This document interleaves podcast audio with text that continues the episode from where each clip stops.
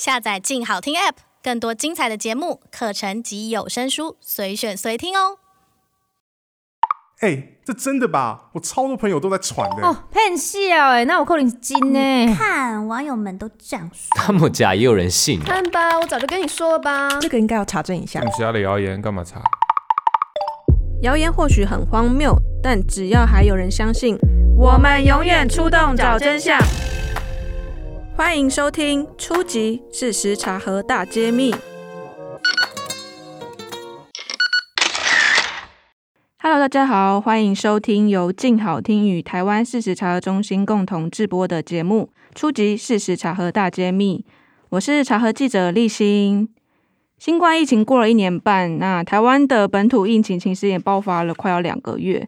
每天我们接触到非常多的流行病学啊，还有疫苗的知识。我自己认为，我好像已经旁听了大概一堂的医学系的课程，尤其是查核中心要查核大量的疫情跟疫苗相关的不实讯息，我们非常需要专业的专家来告诉我们正确的知识。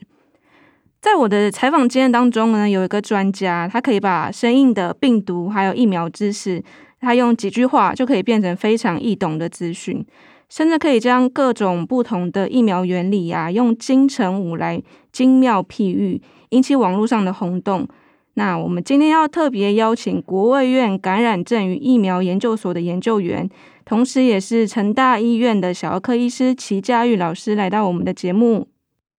Hello，各位静好听的听众朋友们，大家好，我是齐佳玉。那请老师自我介绍一下自己的专长跟领域。嗯嗯，我现在是服务在这个国家卫生研究院感染症与疫苗研究所，那同时也是一位小科医师。那我喜欢做研究，也喜欢跟小病人们打交道。那呃，目前研究的领域大概都是跟小朋友感染有关的疾病，像流感啊、肠病毒啊、腺病毒、呃、金黄色葡萄球菌等等这些常见的感染症。那也希望我们的研究结果能够让大家更了解这些疾病。那对临床医师们来说，也可以有更好的诊断或是治疗的方式。大家一起来帮忙那些生病的小朋友。我觉得老师的 职业非常伟大，是小儿科医师，应该会面对到很多不同的小朋友的状况。那我还记得跟老师的接触是在去年年中的时候，因为那时候疫苗其实才刚在美国才刚开始要紧急授权，然后就开始有一些疫苗的谣言出现了。那有一题是说，mRNA 的疫苗可不可以改变人体的基因？那当时呢，我看到之后觉得说怎么可能？可是又觉得我到底要怎么破解？我没有办法用疫苗的原理来破解，所以我就找到了国务院的齐老师。那不知道老师还记不记得说，当时接到我们邀访的时候，会不会觉得怎么会有这种传言？怎么会有人相信？对，那个时候，这个是我们第一次的合作，哈，就是接到这样子的一个传言要回复。当时我还记得第一次接到题目的时候，心里就想，诶，原来一般民众之间会流传这样的传言呐，而且传言乍看之下好像都有点道理，所以如果不是有医学基础的人，可能很容易就会相信了。嗯嗯，像我其实虽然我不会相信，可是我们看到也没有办法一时之间破解。之后，疫苗的传言开始越来越多，然后我们也常常询问齐老师一些千奇百怪的问题。那老师在跟我们采访的经验当中啊，有没有印象最深刻的经验？其实，在回应这些传言的时候，哈，我一贯的做法都是先翻白眼啊，不是，是先假设这些传言是真的，然后根据过去我学到的知识，再加上搜寻、阅读。近期的科学期刊或是相关的报道，试着来推翻或是支持这样的传言，因为我也怕，如果有先入为主的观念，就会很直觉的去否定传言所说的可能性，那这样子也会陷入另外一种迷思跟谬误。就像前几天我们才刚处理过的一个传言，哈，它是提到说，这个印度变种病毒有一种新的感染方式，这个病毒进到一个细胞以后会复制自己，不必跑出细胞。这个被感染的细胞就可以直接跟隔壁的细胞结合，又再感染隔壁的细胞。我第一时间看到的时候也是觉得，呃，哪有这么夸张啊？不过后来在求证的过程，我发现这种病毒感染造成相邻细胞间融合，其实并不是什么新鲜的事，只是它对病毒感染整个致病到底有多重要。就像嗯，A 会变成 B，A 也会变成 C。但是当大部分的 A 都是走变成 B 的这条路，我们就不应该把 A 变成 C 的可能性无限的放大，甚至到后来变成危言耸听。那还有我在回复的过程当中，我都一直谨记着一句像绕口令一样的话：证据不存在，不代表不存在的证据。就像你都找不到一个外星人给我看，这就证明外星人不存在。特别是对医学这样的领域来说，还有太多是我们未知的东西。所以，一般我在厘清一些传言的最后，都会特别的强调，就现在我们所知道的，会认为如何如何。但是，其实还有很多很多的事情，都还需要再努力的、持续的追踪和观察，才能够更确定我们的答案。老师的意思就是说，我们只能根据就是现有的科学证据，然后去说，对不对？是没错。那但是就目前的科学证据上面，能够得到一个合理的答案，就可以让这些可能是错误的传言被澄清，然后让民众会更了解。对，那其实我们在查核的时候，主要还是根据现有的科学证据说话，但同时也会有个但书啦，就像老师说的，我们没有办法。知道未来的科学会到什么程度，所以还是要密切的追踪跟观察。是是。那近期跟老师合作有个很有趣的案例，不知道听众有没有听过？就是用金城武来比喻 mRNA 疫苗、腺病毒疫苗、灭活减毒疫苗以及次单位重组蛋白疫苗的差别。那我还原一下这个合作经过好了。这个比喻的源头其实是来自网友的创意。查中心另外一位记者呢，他就直接丢给老师看。那我们原本其实没有多想啊，就是想说丢给老师看看好了，想说老师应该不太会理会我们。结果过一阵子，老师详细的写了一大篇的，就是用金城武来比喻的一个疫苗原理解说文章。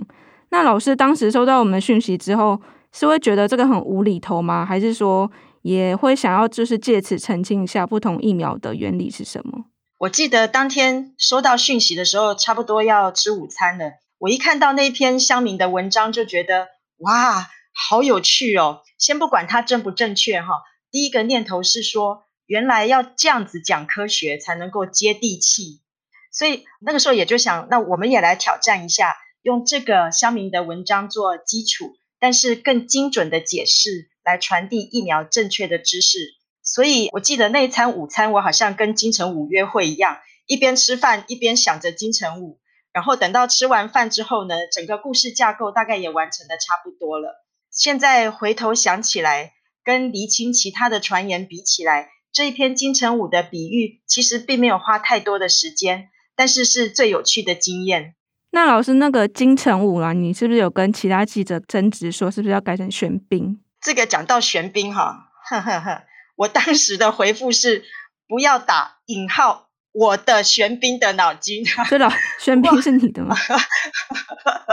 不过说实话，那个时候虽然是依照乡民的金城武为蓝本来改编，还是会担心会被金城武的粉丝出征。那后来我也发现，就是文章上架之后，网友的留言是更有趣的。有人说，如果是孔刘要打进来，我很可以哦。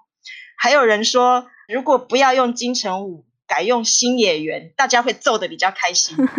我觉得像这样子可以吸引大家的注意，大家又可以很轻松的吸收一些科学知识，甚至能够产生共鸣，这是我以前从来没有的经验，所以真的是蛮开心的。所以以前老师们在比如说解说这种很科学的东西的时候，其实都是还是用很专业的科学名词去讲，对不对？很少会用这种比较活泼一点的事情来讲。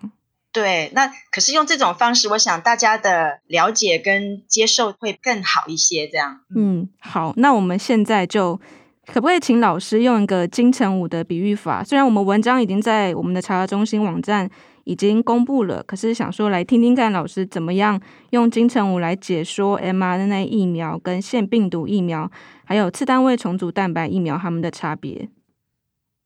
好。那我们先把几个重要的角色先定义一下哈，就是原始的这个活病毒，它就是金城武。那病毒表面的这个 S 级蛋白，就是它最重要的这个抗原，我们就是呃用这个金城武的头。另外这个受体结合区域，受是这个接受的受，受体结合区域，就是这个病毒要跟人体细胞结合最关键的位置，那它就是金城武下巴。所以大家可以想象一下，当金城武进到身体里面，也就是病毒进来之后，它会用它的下巴去找人体细胞的 ACE2 的受体，然后就会和细胞融合，进到细胞里面感染我们的细胞了。好，那接下来我们就来看这些不同的疫苗，它的这个设计。灭活的病毒疫苗，或是叫做这个死病毒的疫苗，它就是先做很多个金城武的蜡像，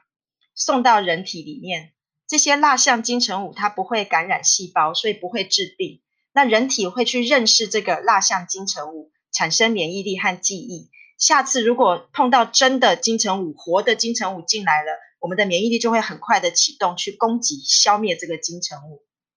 那第二类的这个 mRNA 疫苗或是腺病毒载体疫苗，这两大类的疫苗，就是想象先把做金城武的头的秘剂包在锦囊当中。再把锦囊送到人体，进到人体的细胞里面之后呢，细胞就会开始阅读这些秘籍，然后制作很多金城武的头出来，让这个免疫细胞去认识。下一次如果碰到真的活的金城武来了，免疫力就会开始启动，去攻击、消灭这个金城武。那这两种疫苗最主要的差别，除了关键的这个秘籍制作技巧之外呢，更重要的就是锦囊的设计也不一样。mRNA 疫苗用的是奈米脂肪微粒包着这个秘剂，腺病毒载体疫苗就是用腺病毒颗粒去包着秘剂，像 AZ 疫苗就是用黑猩猩的腺病毒，胶生疫苗用的是人类第二十六型腺病毒，俄罗斯的卫星 V 疫苗就是用了两种锦囊，分别是第二十六型和第五型的人类腺病毒。那最后一种就是次单位的蛋白质疫苗。它的做法就是先在工厂里面做好很多个金城武的头，再把这些头送到人体里面，让免疫细胞来认识。下一次如果碰到真的活的金城武来了，免疫力就会启动攻击，消灭这个金城武。如果是变种病毒呢？变种病毒它就像是金城武的下巴，就是它最关键的结合部位，下巴开始留胡子，所以它的外形就改变了。就是我们说的病毒的棘蛋白当中，让免疫细胞辨识最重要的这个受体结合部位改变了。那当然，如果金城武的胡子只有长一点点，下巴的外形不至于变化太多，原本的免疫力还是可以正常的发挥攻击力。但是如果当这个金城武蓄了大胡子，状况就变得比较麻烦了。原本被训练要认识蜡像金城武的这些免疫细胞就会疑惑，也许碰到这个。去了大胡子的金城武就不敢全力攻击，可能就需要重新做新的蜡像才可以。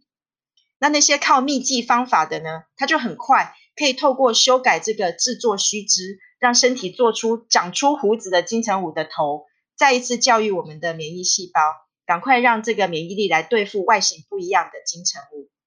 那至于那些原本在工厂里面直接送金城武头的这些。他就必须要在工厂赶快做出长大胡子的金城武的头，再送到人体里面，让免疫细胞来认识这个外形已经不一样的金城武，产生新的抵抗力。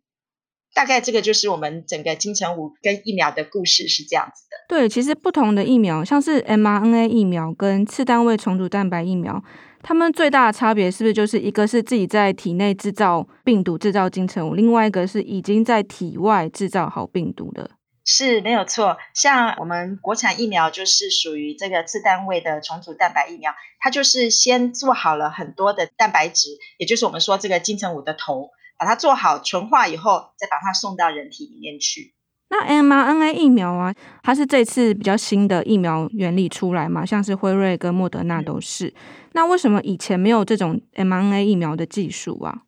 其实，在去年 mRNA 疫苗被成功开发出来的时候，我被问到这个问题，我的回答都是说，那就是天时加地利嘛。但是后来想一想，这样讲好像也不太对，好像说 mRNA 疫苗的成功都是靠运气。其实 mRNA 疫苗的成功最重要的是科学家克服了两大关键，一个是 mRNA 基因的稳定性，另外一个就是它的运送系统。那这两大关键点，科学家们其实已经努力奋斗了好几十年。直到最近几年才看到曙光。首先是找到方法，能够让这个 mRNA 原本很脆弱、寿命很短、一进到细胞就很容易被分解掉的问题，把它解决了。那还有就是找到最佳的这个纳米脂质的配方，可以把这些脆弱的 mRNA 能够成功的包装起来，让它被送到人体的时候不会一下子就被破坏掉，可以成功的进到细胞里面。那进到细胞里面之后呢，这些纳米脂质它又必须要功成身退，能够顺利的把 mRNA 释放到细胞里面，开始做后续的事情。那当然还有很多其他的条件的配合。小到像一些成分比例的调整，大到像在工厂里面要怎么样把产能给放大等等。当所有的技术都到位的时候，我们就看到 mRNA 疫苗成功被研发出来了。是，那我们在下一个阶段，我们将进行一个读者 Q&A 的问题。我们在节目的录制的前几天，然后我们收集了读者对于近期的疫苗啊有什么相关问题，总共有一百名读者回应。那在问卷中，我们就问大家说：“诶，大家对于最近的议题有没有什么最关心的？”那第一名是，就是长辈该不该打疫苗，是大家最关心的。再来是疫苗该选择哪一种厂牌呢？比如说莫德纳还是 AZ？要怎么评估才是最有效的？那接下来我们要将这些读者的问题呀、啊，整理成几个问题，然后让齐老师为我们解答。那我们首先，齐老师会压力很大吗？太多问题。嗯，我们一个个来吧。好，那首先我们要问的是，很多读者其实是最关心自己打疫苗的问题，比如说他说自己有干燥症，那有 B 肝或是肝癌，甚至是三高、糖尿病、癫痫症等。那这些患者他们可以打新冠疫苗吗？研究报告有发现，哈，就是年长而且有心血管疾病的，还包括像糖尿病、高血压、高血脂症、肥胖。长期有在服用药物控制三高的族群，他们如果感染新冠病毒之后，他的病情严重度跟死亡率都会比一般人来高许多，所以这些人是更需要接种新冠疫苗来加强保护的。那但是如果本身是有严重的肝或是肾脏的疾病，或是一些严重的高血压、糖尿病，然后病情控制不好的，那他们就要先跟医师讨论过，审慎的评估什么时候才适合接种。至于说像 B 肝或是 C 肝的患者，只要不是处在严重的疾病的情况之下，依据这个美国肝病研究学会他们发布的肝病患者施打新冠疫苗的专家共识来看，他们是不需要忌讳去施打新冠疫苗的。也就是说，其实都是可以施打。那至于说一些癌症的患者，美国的这个疾病管制与预防中心，就是美国 CDC，他们也表示说，癌症患者只要以往没有出现严重的疫苗接种后的过敏反应，其实都可以接种疫苗。但是要注意的是，要根据肿瘤的种类还有治疗的状况来决定注射的时间。譬如说，一些实体肿瘤的病人，如果还在进行化疗的过程当中，最好是选择在白血球上升的时候再接种疫苗。这样子疫苗的这个效果才会比较好。嗯，那另外还有一些是针对自体免疫疾病的朋友，譬如说像干燥症啊、血管炎、红斑性狼疮、类风湿性关节炎的这些病友。那我们的这个中华民国风湿病医学会在六月二十五号的时候也有一个最新的声明，它有几个重点，我念给大家听一下。第一个，它是说除了对疫苗的成分过敏之外，没有其他的状况是接种新冠疫苗的绝对禁忌症。那第二个是，大部分的风湿病的药物其实不会影响疫苗的接种，部分的药物是需要调整施打疫苗的时间，才能够产生比较好的免疫保护反应。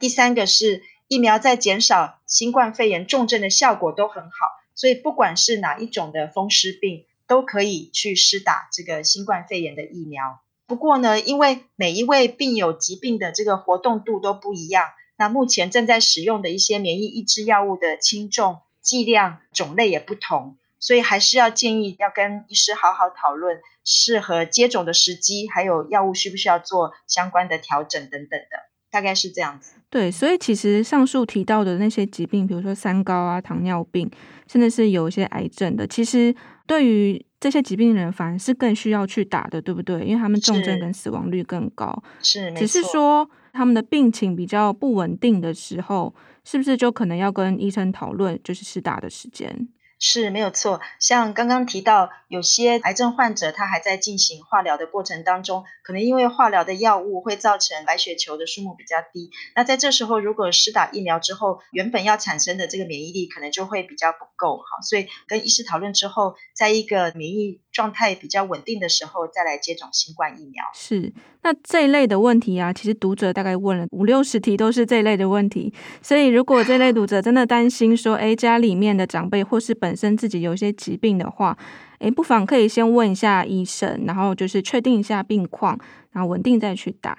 那第二个问题是，很多人说以前对流感疫苗是有过敏的症状，或是本身是过敏体质，皮肤会过敏这样子。那这一类的读者，他们可以打新冠疫苗吗？针对这个部分哈，其实美国 CDC 的建议是，如果曾经对任何疫苗有过敏反应，都需要先跟医师讨论。评估之前过敏的状况等等，再决定是不是可以施打。那至于对其他过敏体质，特别是针对像食物啊、宠物啊，或是环境这些，美国 CDC 的建议是，他们是可以施打疫苗的。那我们台湾 CDC 的建议呢，是说，如果是过敏体质，应该在接种前要告知医师，由医师评估是不是适合接种疫苗。那除了这些之外，其实还有很多朋友他比较有疑问的是，那他如果对鸡蛋或是牛奶过敏，可以施打新冠疫苗吗？因为目前这几种上市的新冠疫苗，其实它都没有含鸡蛋或是牛奶的成分，所以如果是对鸡蛋或是牛奶过敏的人，其实是可以施打现在的这些新冠疫苗的。那一般如果对食物、药物容易产生过敏的人，其实也代表他的这个免疫系统对外来的物质是比较敏感的。所以还是建议在接种疫苗之前，要先告知医护人员自己的过敏史。那接种之后，也应该在医院休息十五到三十分钟，确定没有发生立即的严重的过敏反应，再离开才会比较安全。因为如果万一真的发生了过敏反应，也几乎都可以立刻用药物去控制治疗。所以有机会打疫苗，应该还是要尽快接种比较好。那现在比较明确的不能够施打新冠疫苗的人是。对那些疫苗成分有严重过敏反应的这些人，或是先前接种第一剂疫苗之后发生立即过敏反应的，那他们才是不适合施打这些新冠疫苗。是，所以其实比如说过去有一些皮肤容易过敏啊，或是吃虾啊，或是鸡蛋、牛奶过敏的，其实还是可以打。那为什么要观察三十分钟啊？三十分钟是一个比较常发生过敏反应的时间吗？对，就一般我们认为说，这种打了疫苗之后会立刻产生那些很严重、立即的过敏反应，特别是严重到会变成休克这样子的状况，几乎大概都是在十五到三十分钟之内就会发生。那所以也会建议说，如果担心有这样子的一个很强烈的副作用发生的话，那就在施打之后能够在施打处。观察十五到三十分钟，那确定大概不太会有发生这样子严重的风险的时候再回去。因为如果立刻发生的话，大概在每一个这个接种站，它都是有能力能够立刻用一些急救药物来控制跟帮忙减缓这样子的一个过敏反应的严重程度的。是，所以其实就算真的会有一些过敏的症状，其实医生啊跟药物是随时在旁边的，可以做一些应对的状况。是是。是那还有一些听众啊，他们问说，打完疫苗在生效之后，有没有可能还会被 COVID-19 感染？嗯，是目前的这些新冠疫苗哈，它其实预防感染的保护力都不是一百 percent，也就是说，即使完成了疫苗接种之后，虽然可以大幅度的降低感染新冠病毒的几率，但是还是有可能会感染到新冠病毒。只是，就算再感染到这个新冠病毒，它的症状都会比较轻微。另外，就是目前的研究证据也显示说，疫苗能够降低，但是不能够完全防止无症状带病毒的情况，所以还是有可能会把病毒传播出去。所以，仍然是建议说，完整的接种疫苗之后，还是要保持一个好的防疫习惯。是，所以其实疫苗它不是百分之百让你不会被感染病毒，它是可以很有效的降低你有症状啊，甚至是变成重症住院的状况嘛。嗯，没错。另外一部分有一些听众啊，他们其实对于厂牌疫苗厂牌的选择非常好奇。他们说，如果可以选择的话，莫德纳跟 AZ 还有国产疫苗哪一个比较好？那我们要怎么样去评估这些厂牌的选择？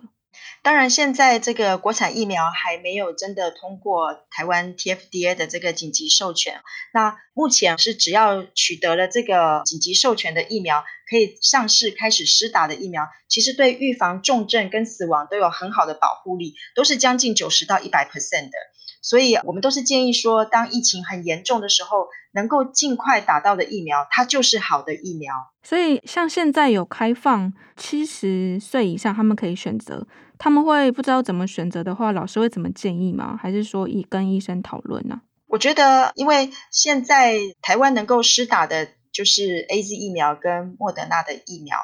其实，在临床试验当中，我们也发现，无论是 AZ 或是莫德纳的疫苗，对年长者造成的这些不舒服的症状，譬如说这个发烧啊。肌肉酸痛啊，注射部位肿痛啊，等等的，其实，在年长者发生的比例相对是比年轻族群来的更低的，所以在这个副作用的表现上面，其实这两者对年长者来说并没有太大的差别。那刚刚也提到，其实疫苗我们最希望特别注重的就是。它对这个重症跟死亡的保护力，因为如果能够有效的降低感染后发生重症或是死亡的话，那这样子不但对个人是有一个很好的保护，那对这个降低医疗院所的负担来说，也可以是一个很好的效果。所以对这些年长的族群来说，只要它不是有很明显的对哪一种疫苗的成分，有立即的过敏的这样子的一个风险的话，其实能够就近越快接种到哪一支疫苗，其实都是能够尽快的产生保护力。嗯，所以老师的意思是有疫苗就赶快去打，对不对？也不用特别说一定要选哪一个厂牌。是。再来，有一部分的听众他们问说，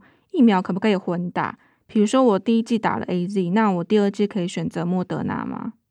混打疫苗哈，目前就是还在许多科学层面上面的讨论跟实证。目前看起来哈，就是在欧洲几个国家，像德国、西班牙，都有一些报告，但是还不是科学期刊上面的正式论文。那从这些欧洲国家打的这个情况看起来，因为他们大概都是选择第一剂打的是 AZ 疫苗，那第二剂选择可能是接这个 m R A 疫苗，特别是辉瑞 BNT 疫苗。另外还有一个国家是加拿大，加拿大它也开始实施这样子一个混打的政策。那他们的建议是，第一剂如果打的是 AZ。那第二剂你可以接的是 m R A 的疫苗。那如果第一剂打的是 m R A 疫苗，那第二剂就是建议仍然要接种这个 m R A 的疫苗。当然，还有一些其他国家，譬如说像英国，英国他们现在还在做临床试验，想要来证实混打之后的不管是安全性或是免疫的保护力上面，是不是混打像打两剂同厂牌的一样好。或是更好，那但是在这些科学证据还没有完备之前，英国的这个卫生单位他们的建议还是说，除非哈，就是你打完第一剂之后，第二剂应该要施打的时间，但是同厂牌的疫苗还没有办法顺利取得，但是这个间隔时间又到了，那在这个时候不得已的情况之下，会考虑能够接种另外一个厂牌的疫苗。还有一个情况就是，有些人他可能已经。查不到他第一剂打的疫苗是什么厂牌了，那在这种情况之下，就会不管第一剂打的是什么厂牌，那第二剂就会选择可以打的厂牌的疫苗来打。那这样子的前提就是因为英国政府他们认为说，混打第二个不一样厂牌的疫苗，都比只打一剂疫苗来的保护力应该会更好，所以他们宁可第二个厂牌打的是不一样的，也不希望他们的人民是只有接种到一剂的疫苗这样子。在最近的一些科学期刊的报告，像英国牛津大学他们做了混打之后安全性的评估，还有抗体啊或是 T 细胞的免疫反应的评估，那在最近也陆陆续续有报告出来了。不过在最近的这一些研究报告，他们针对的是比较年长的族群哈，大概是五十到五十五岁以上的这样子的年长者的一个报告，所以我们还没有看到其他年龄层的一些研究报告出来。可能后续我们要再继续追踪哈，有没有更新、更全面的报告可以来支持我们，让这个混打变成是一个可以推行的政策，这样子。嗯，国外有些研究，就像老师说的，就是支持混打，可能是会比只打第一剂好。可是台湾的现在状况好像完全不一样诶，因为我们就是拿到疫苗其实还是有限的。然后目前指挥中心好像是要让大家都打到第一剂。那至于能不能混打，目前台湾是不允许，除非是说，比如说对第一剂 AZ 有过敏反应的，那是不是第二季就可以选莫德纳这样子？对，在国外也有一种情况，就是说他们打完第一剂之后，对第一剂的这个疫苗有很强烈的过敏反应，那他当然就不太适合第二剂还要打同样成分的这样子的疫苗哈。譬如说，在美国 CDC 他们就有讲，如果你第一剂打的是某个厂牌的这个 mRNA 疫苗，那出现了很厉害的过敏反应，那第二剂的时候就不建议你再继续接种这个 mRNA 疫苗这样子。那台湾的部分哈，我觉得大家现在当然就是除了台湾之外，世界上有很多国家可能都有这种疫苗困乏的这样子的一个问题，所以在很多人都还没有接种到第一剂的时候哈，我们最先努力的应该是尽可能能够让这个疫苗让更多的人接种，让这个疫苗的覆盖率能够提高，那这样子整体的保护力可以比较提升。那当然现在还有一些比较复杂的问题哈，譬如说有一些传播力很高的这个变种病毒，那也许可以有一个折中的办法，就是让一些比较高风险的人，他在第二剂实打疫苗的时间已经到的时候，那这时候可以考虑接种。第二剂，或是如果没有办法拿到同厂牌的时候，那也可以考虑这个混打的这样子一个做法。不过最后其实都还是要看指挥中心根据多方的考量之后再做决定。是，那其实我们刚刚讨论了很多科学上的问题，那比如说疫苗到底有没有效啊？怎么样去选择，或是自己的疾病会不会造成疫苗的风险等，其实我们都是根据一份科学说一份话。可是现在很多的现实状况，比如说前阵子媒体大量报道说，台湾有部分长者打完疫苗后过世。当然，就是根据现在的指挥中心的监测调查说没有因果关系。可是对于家属来说，他们家人过世的事实其实就是存在的。那对于一些要去打疫苗的长者，他们看到这样的新闻，其实也会是害怕的。那这种科学上没有因果关系的解释，跟这种个人感受的落差，我们应该要怎么样如何正确去看待？这个真的不太容易哈。其实对医师或是对专家来说，要拿一些数据来解释，总是会被认为是冷冰冰的感觉。但是如果没有客观的数据，也会被认为这个证据太薄弱，怎么能够随便相信？那更何况像刚刚我们提到的，医学真的还有太多是我们未知的东西，所以在解释这些风险上面真的不容易。我自己也都还在学习。那我记得以前实习的时候，有一位老师，他在对病人或是家属解释疾病风险的时候，他从来不用百分比。嗯，那位老师他说。因为就算再罕见、再低的百分比，对面前的病人来说，它只有发生与不发生，也就是只有零 percent 或是一百 percent 的差别。所以，我想我们能够努力的，应该是如果真的发生了不幸，要如何好好的处理，去重视每一件不幸死亡的案例，然后努力的找出正确的死因，从这些已逝的生命身上去学习。努力的在事前找到正确应对的方法，让相应的措施能够更完善。也许这样子才是尊重过世的人，也才能够稍稍去安慰那些失去亲人们的人们心中的痛苦。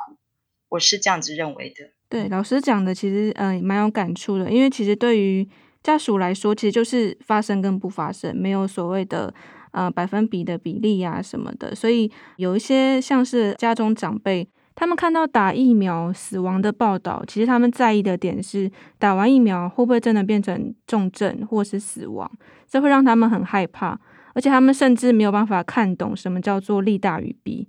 那老师在日常生活中，如果遇到像这样子的民众的疑问呐、啊，有没有一个方法可以教大家说要怎么样跟家中长辈来沟通？利大于弊哈，其实它可以小到是对个人来说。也可以放大到对整个群体。当然，对大部分的人来讲，我们最关心的一定是对我的好处跟坏处是什么。那我通常都会先询问病人跟他的家属，他最担心的是什么事情。那尽可能的去解开他们的疑惑，也提供他们我所知道的各种可能性和选择。那有的时候我也喜欢用情境式的描述，让他们比较容易去想象可能会发生的状况。那我也听过，特别是在我们南部哈，有些医生跟病人讲话很直接，像打不打新冠疫苗这件事情，有医生就会说啊，那如果不打疫苗，感染到病毒死掉了，一天之内就要火化掉，亲人有时候连最后一面都看不到。可是如果打了疫苗，就算感染也比较不会重症。啊，如果真的打疫苗死掉，也不会一天就要烧掉，而且还有赔偿金可以拿。所以其实不管怎么解释哈，都是希望民众能够在得到正确的讯息之后再来做决定，这样子是一个比较好的态度。对，其实我分享一个我自己经验啦，就是朋友他怎么说服他长辈，他说：“诶，不然我们去买那个疫苗保险，反正买了，如果真的去打，那真的出事了，那至少有赔。那如果没有出事的话，那疫苗也保护了我们不会被感染，所以就是一举两得这样子。”那我觉得我们在劝说长辈要不要接种疫苗的时候，先站在他的立场去想他的需要性，也许这样子可以比较消除他的担心，然后也会让他比较知道说现在这个疫情的风险有多少，那接种疫苗之后对他的保护有多少，或是说打了疫苗真的会有发生一些危险状况的处理情形，我们会怎么做？那也许让他们比较安心之后。他会做一个比较好的一个判断，这样。嗯，其实就是要先安抚他们的情绪啦，是，就是知道他们的需求跟情绪是什么。好，那这一集呢，我们跟齐老师从最开始的 mRNA 疫苗会不会改变基因，然后请老师帮我们举例了金城武的疫苗的原理，甚至回答了很多听众们有关于疫苗的问题。那这一集呢，我们非常谢谢老师，也非常谢谢读者们的踊跃发问。如果你还有没被解答到的问题啊，或是任何想法，就赶快到茶核中心的 IG 或者是脸书私讯告诉我们哦。感谢大家的收听，也请持续锁定由静好听与台湾事实查核中心共同直播的节目《初级！事实查核大揭秘》。那我们再见喽，拜拜，拜拜。想听爱听，就在静好听。